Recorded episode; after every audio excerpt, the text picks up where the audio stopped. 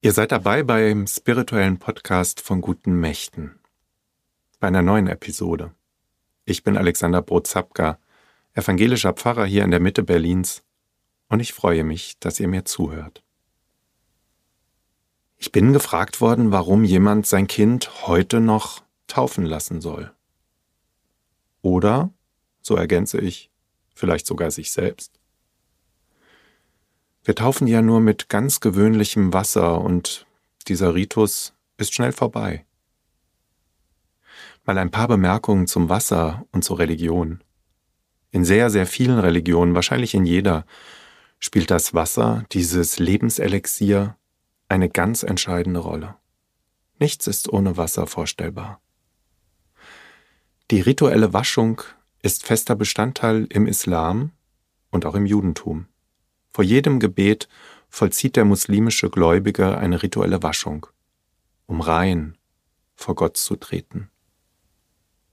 Und im Judentum gibt es die Mikwen, das kommt von Mikwa, zusammenfließen, hebräisch.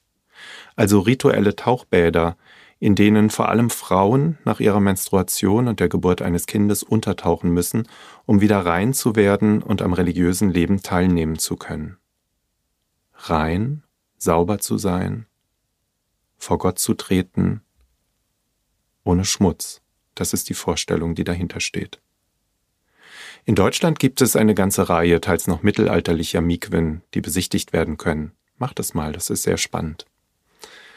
Und in den jüdischen Gemeinden unserer Zeit gibt es deutschlandweit, so habe ich nachgelesen, etwa 30 moderne Mikwen. Sie müssen durch Grundwasser gespeist sein, fließendes Wasser.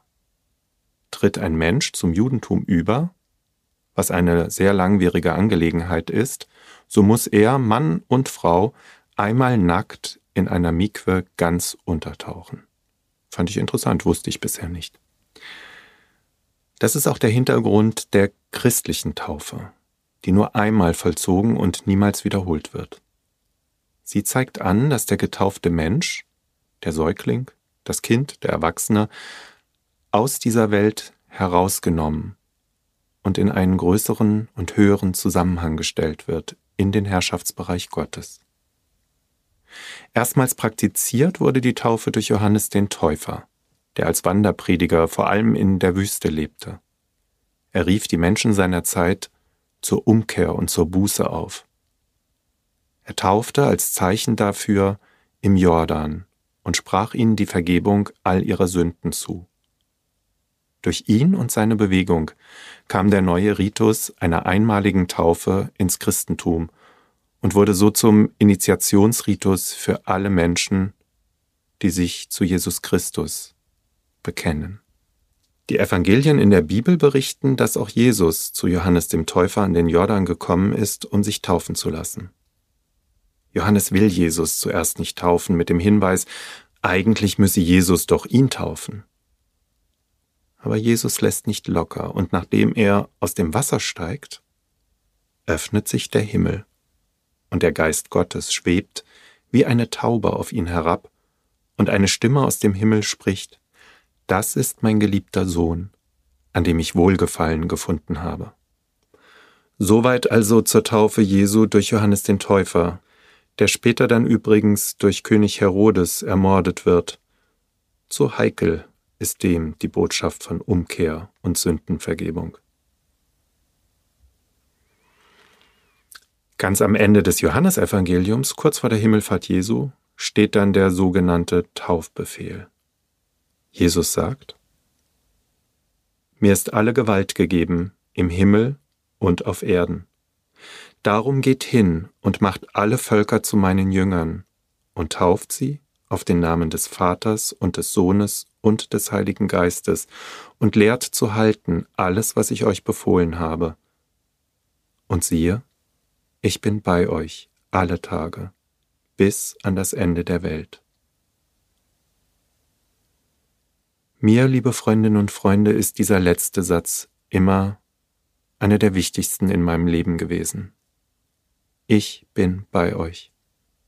Ich, der die Herrschafts- und Machtansprüche dieser Welt durch Liebe überwunden hat der nicht tot zu kriegen ist, egal was passiert, spricht uns und mir zu, ich verlasse euch niemals und bin immer da, bis diese Welt und das menschliche Leben zu Ende gehen.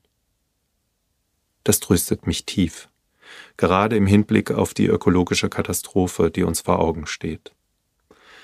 Warum also soll ich mein Kind oder sogar mich taufen lassen? Weil ich das wirklich Entscheidende nicht in der Hand habe. Weil ich angewiesen bin auf eine Macht und Realität, die sich hinter allem Sichtbaren, was uns umgibt, verbirgt.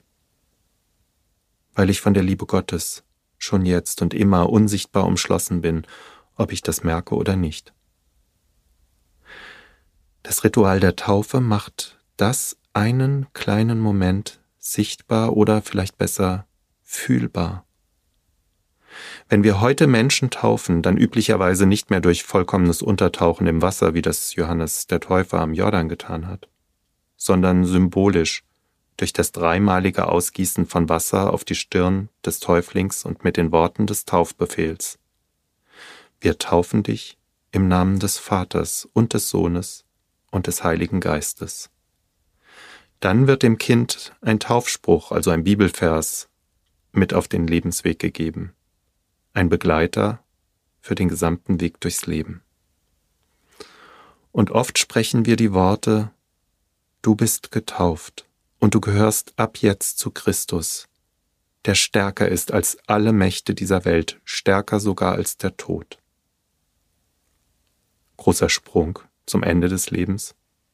Bei einer Beerdigung sage ich dann, du gehörst auch jetzt im Tod zu Christus, dessen Name bei der Taufe über dir ausgerufen wurde. So schließt sich der Kreis des Lebens. Die Taufe eines Menschen, eines Kindes, ist ein sehr, sehr dichter Moment.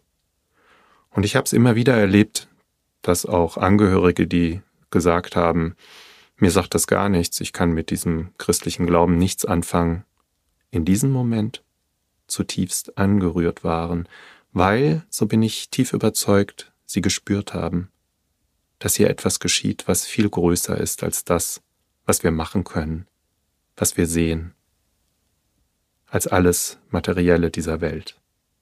Viele fotografieren und filmen diesen Moment heute, aber das Entscheidende ist dort überhaupt nicht festzuhalten. Denn es geschieht etwas, was wir nicht sehen und festhalten können. Die Taufe ist auch eine Entlastung für die Eltern, dieser Zuspruch, dass dort eine Kraft ist, die unsichtbar begleitet, auch wenn die Eltern an den Rand ihrer Möglichkeiten kommen. Denn wir wissen ja nicht, was kommt und haben es überhaupt nicht in der Hand, wie das Leben eines Menschen verläuft. Ich möchte euch noch eine für mich aktuelle Geschichte zum Schluss erzählen, von einer Frau, die wir vor kurzem beerdigt haben. Eine Frau aus unserer Gemeinde. Sie ist mir immer fremd geblieben. Ich glaube, ich ihr auch. Wir haben immer freundlich und nett miteinander geredet, aber so wirklich verstanden, glaube ich, haben wir uns nicht. Aber wenn wir im Gottesdienst beispielsweise beim Abendmahl zusammen im Kreis standen, dann haben wir uns angesehen. Und dann haben wir gespürt, hier passiert etwas, das uns zusammenbindet. Wir essen vom selben Brot, wir trinken aus demselben Kelch. Wir gehören im Namen Jesu Christi zusammen bei aller Unterschiedlichkeit und Fremdheit, die wir ansonsten empfinden. Ich weiß mich mit Frau P. verbunden im Leben wie im Tod. Und auch wenn in unserem Leben viele Fragezeichen zwischen uns geblieben sind, Fremdheit, Unverständnis füreinander, wir sind in Jesus Christus durch die Taufe uns ganz nah, im Leben wie im Tod. Euer Alexander Brozapka, habt eine gute Woche. Tschüss, bis zum nächsten Mal.